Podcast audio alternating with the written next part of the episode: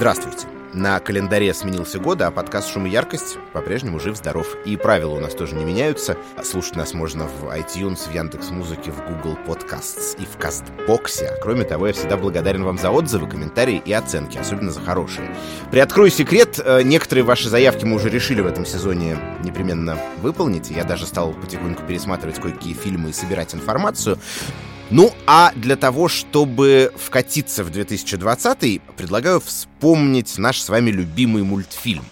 Мы уже приехали? Нет. Ну хорошо, один из любимых. А сейчас-то приехали? Нет. Уже приехали? Нет. Ну ладно, ладно, может быть, кто-то его и не любит, хотя моему поколению обычно в кайф, это наша юность. Но уж точно нельзя отрицать, что с музыкой там дело обстоит очень и очень любопытно. Вот и попробуем с этим разобраться.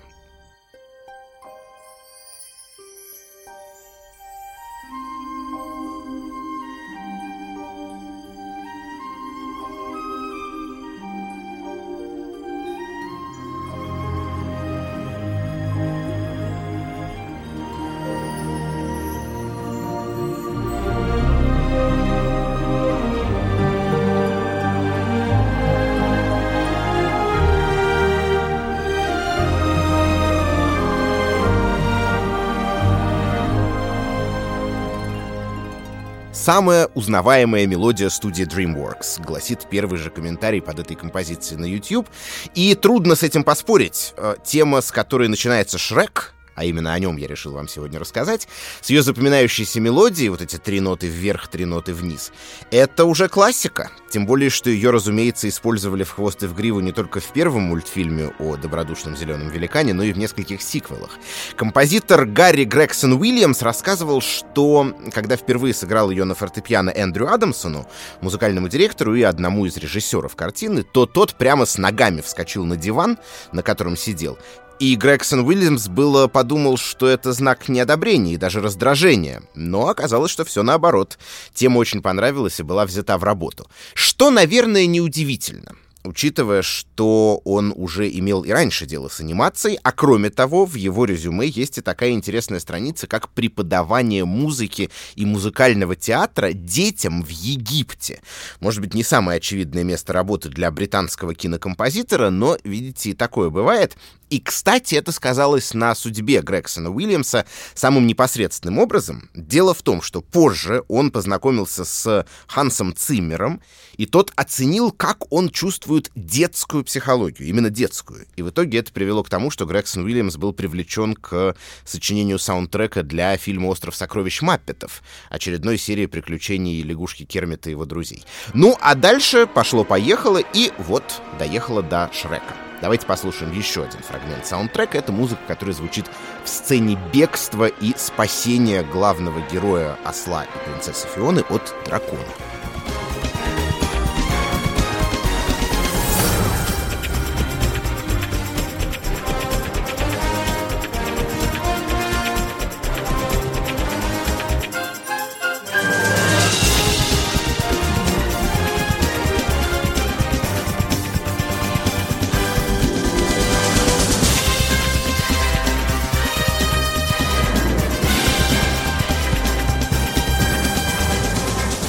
Главной теме лирика и эпос, наверное, были в равной пропорции, а это уже чистый эпос, да? Напряженные струнные, мощный почти эйсид-хаусовый ритм. Ну, правда, вот вслушайтесь. Чистый брейкбит. Убрать симфонические аранжировки, добавить электронику и специфический вокал, и получится какой-нибудь трек Продиджи. Надо, наверное, представить и второго композитора, сочинившего музыку к Шреку. Это Джон Пауэлл. Честно говоря, я не очень знаю, как именно они с Грегсоном Уильямсом делили полномочия, хотя в недавно изданной на русском языке книге Мэтта Шрадера о создании музыки для кино Пауэлл довольно красноречиво и остроумно рассказывает об их совместной работе, в которой был и дух соперничества, и раздражение друг на друга. Судя по всему, у композиторов несколько разный стиль, разные представления о добре и зле, но и настоящий тимворк тоже. Оба, и Пауэлл, и Грегсон Уильямс, впрочем, сходятся на том, что ну, ради примерно получаса музыкального материала довольно странно было привлекать сразу двоих. Хватило бы и кого-то одного. Но тут сыграли роль два аспекта. Во-первых, производство Шрека мягко говоря, не обошлось без трудностей. Там и переозвучка в связи со смертью актера, который должен был озвучивать главного героя, и пересъемка в связи с тем, что результаты применения технологии захвата движения никого не устроили, и решено было задействовать компьютерную анимацию. В итоге все были на нервах, о четком плане можно было забыть, правая рука не вполне знала, что делает левая и так далее. Но еще интереснее второй аспект. В Шреке не так много специально сочиненной для него симфонической музыки из-за того, что там в достатке присутствует кое-что еще. Собственно, будем честны, при всем уважении к Гарри Грексону Уильямсу и к Джону Пауэллу, если бы саундтрек к мультфильму ограничивался их работами, ему вряд ли был бы посвящен целый выпуск подкаста «Шум и яркость». Но то-то и оно, что и в первом Шреке, и во всех последующих была использована в том числе и совсем другая музыка, например, вот такая.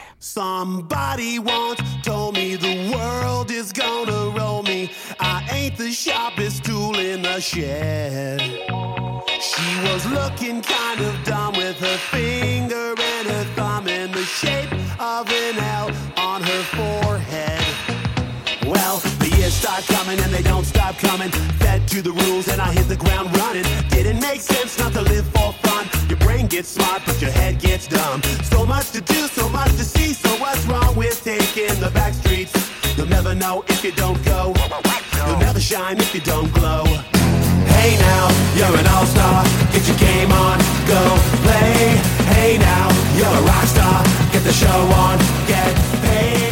В общем-то, не считая короткого фрагмента основной темы во время стартовых титров, вот эта песня — это первое, что слышит человек, решивший посмотреть Шрека. Слышит и, конечно, видит. Типичное утро главного героя, во время которого мы с ним знакомимся. Потянуться, почесать задницу, принять душ из отборной грязищи и так далее. Происходит все это именно на фоне вот этого трека, и фактически получается своего рода короткий яркий видеоклип. Песня принадлежит рок-группе Smash Mouth. В общем-то, звезд с неба не хватавший, но популярный на рубеже тысячелетий. И как раз All Star — это, пожалуй, ее главный хит не только в связи с Шреком, но и просто по количеству радиоротаций. Я помню, несколько лет назад прошел слух, что на месте Smash Mouth тут должны были быть Smashing Pumpkins, птицы более высокого полета, но не срослось.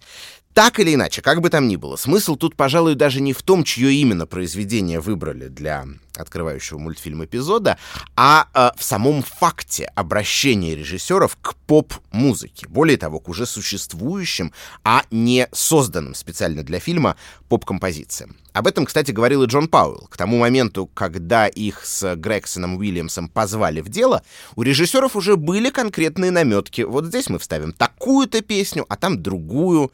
Спустя много лет Вики Дженсон, сорежиссер Шрека, вместе с уже упоминавшимся сегодня Эндрю Адамсоном, так рассказывала об этом в интервью журналу Rolling Stone.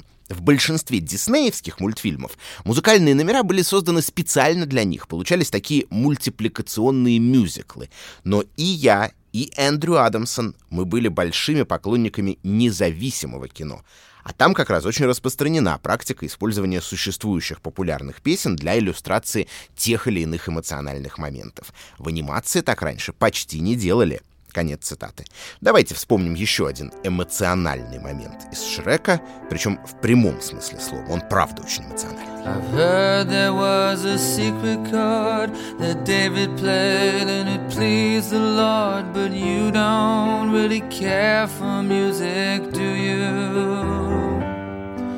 It goes like this the fourth, the fifth, the minor fall, the major lift, the baffled king composing hallelujah, hallelujah.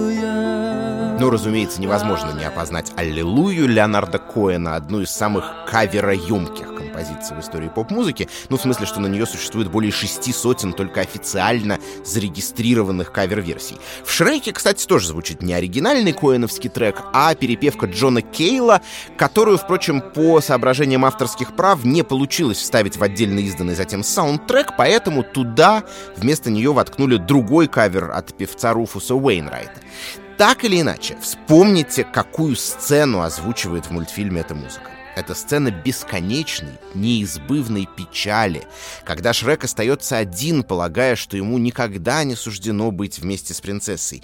И без того пронзительная песня таким образом становится еще более проникновенной благодаря видеоряду и тому месту в сюжете, в которое она помещена. И так на самом деле происходит в Шреке не единожды. Ну вот, например, трек Bad Reputation от Джоан Джетт.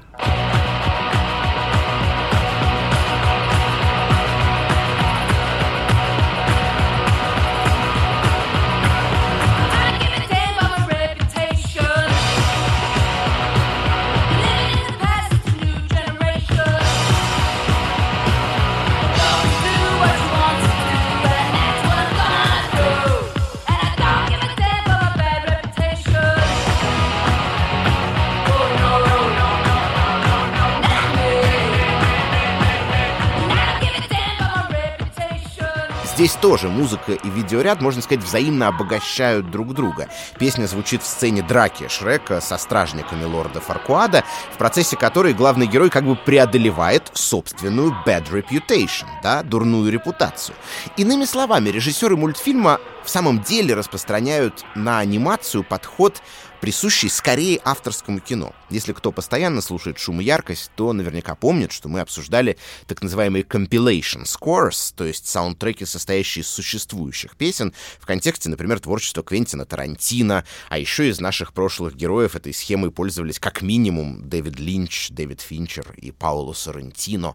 Правда, тарантиновские фокусы с логикой повествования когда в страшных сценах, например, играет нарочито бодрая и веселая музыка, это для мультика все-таки немножко чересчур я бы сказал, излишний уровень метакомментария.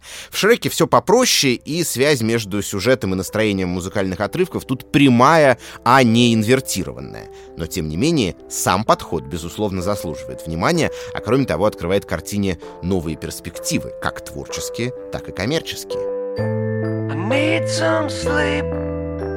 You can't go on like this.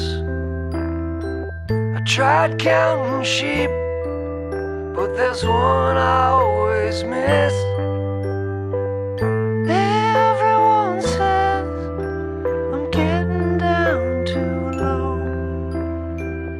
Everyone says you just gotta let it go. You just gotta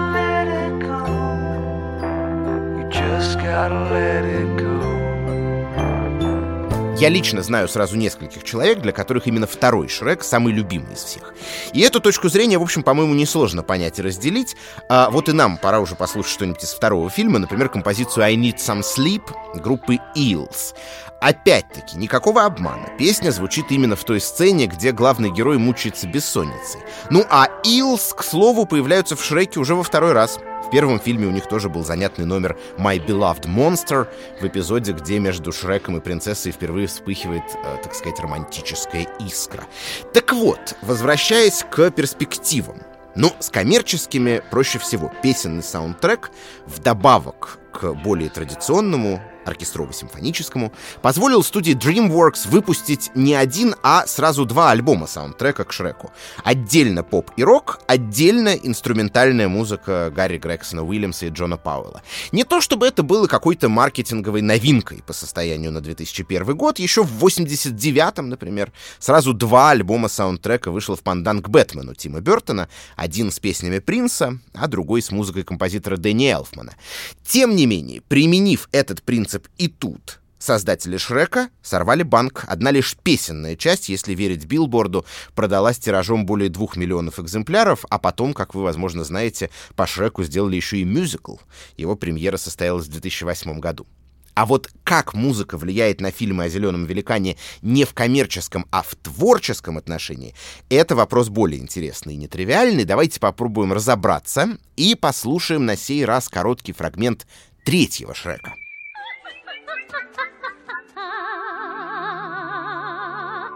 Little birdies take wing. Flitting down from the trees, they appear and chirp in my ear. All because I sing. Ah, ah, ah, ah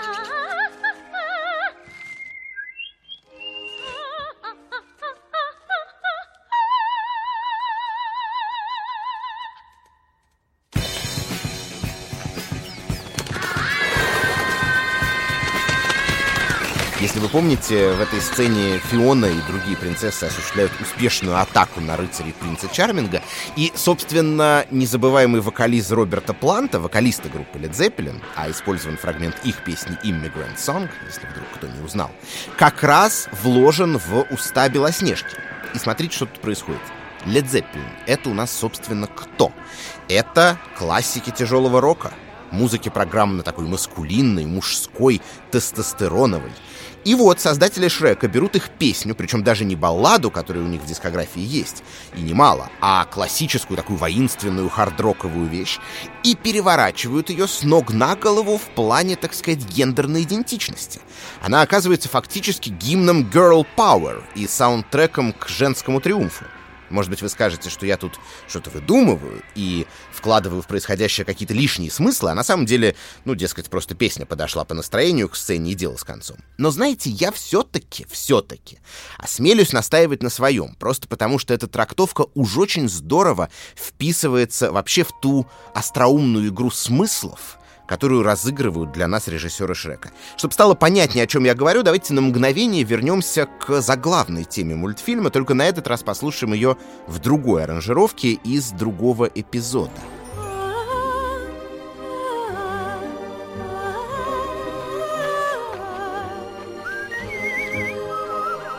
Я думаю, если вы смотрели мультфильм, то уже эту сцену точно помните. Она одна из самых забавных во всем в фильме принцесса Фиона поет красивую песню, ей вторит синяя птичка, сидящая на ветвях. В какой-то момент принцесса уходит в предельно высокий регистр, птичка пытается за ней как бы поспеть, но лопается от напряжения, и на месте, где она сидела, остаются три яйца, после чего Фиона жарит для себя и для своих попутчиков яичницу на завтрак. Ну, во-первых, оцените иронию. Мы уже слышали эту музыку в качестве вполне такого традиционного лироэпического зачина всей истории, и тут она вдруг возвращается в откровенно комическом эпизоде. Но ирония-то двойная, не только внутренняя, но и внешняя.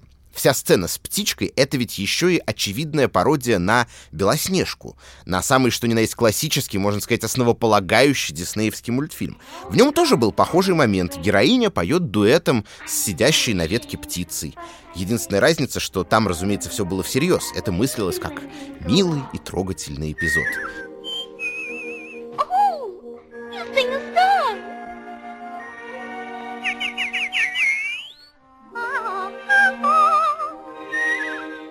Но начало 21 века — это уже эпоха иронии и сарказма. Подобными наивными трогательными эпизодами больше никого не проймешь. А еще это эпоха падения иерархий. И над диснеевской классикой теперь можно и поиздеваться немножко, от нее не убудет. К чему я веду? А вот к чему. Шрек — это, конечно, мультфильм, который вполне сознательно оппонирует традиции, в самом широком смысле этого слова. Это вроде бы детский мультик, но с массой взрослых шуточек и намеков. Это вроде бы милая и добрая сказка, но к диснеевской классике тут отношение ироническое. И квазицитаты из «Белоснежки» далеко не единственный пример. Что говорить, если принц Чарминг, то есть персонаж исторически такой рыцарственный и добродетельный, здесь становится антагонистом? Вот даже в таких деталях Шрек оказывается на особицу. И, кстати, это дает нам хорошую возможность послушать еще один фрагмент саундтрека. C minor, put it in C minor. Good men gone and where are all the gods? Where's the streetwise Hercules to fight the rising odds? Isn't there a white knight upon a fiery steed? Late at night I toss and I turn and I dream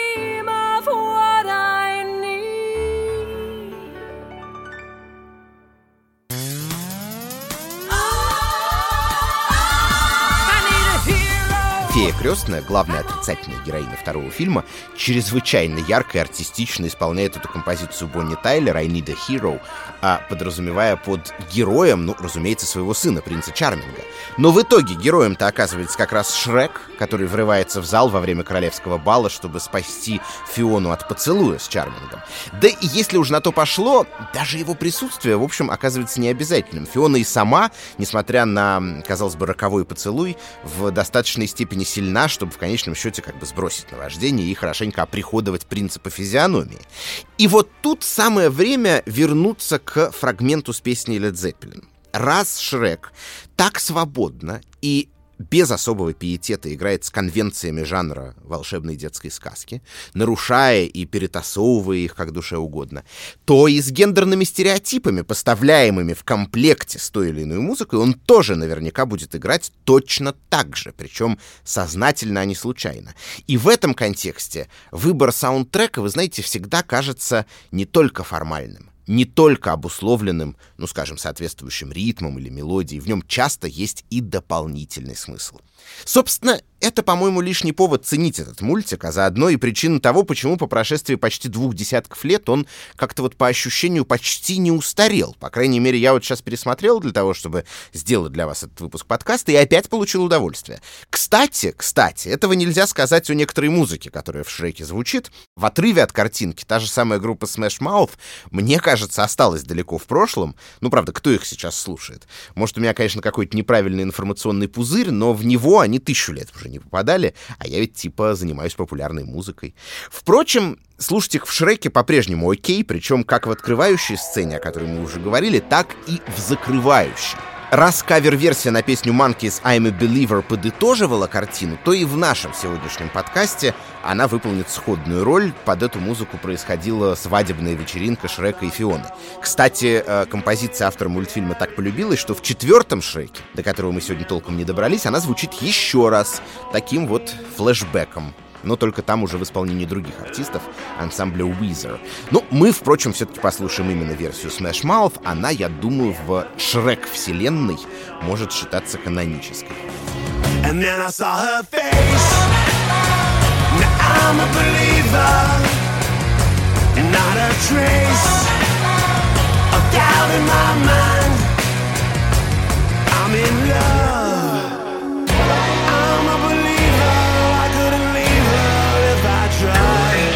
И это. Подписывайтесь, пожалуйста, на «Шум и яркость» в iTunes, Яндекс Музыке, Кастбоксе. Ставьте оценки, шлите свои комментарии и идеи на адрес подкаст собачка кинопоиск.ру.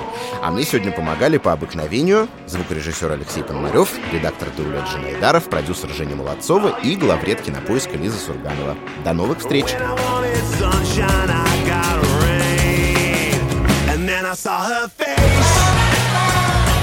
I'm a believer not a trace of doubt in my mind.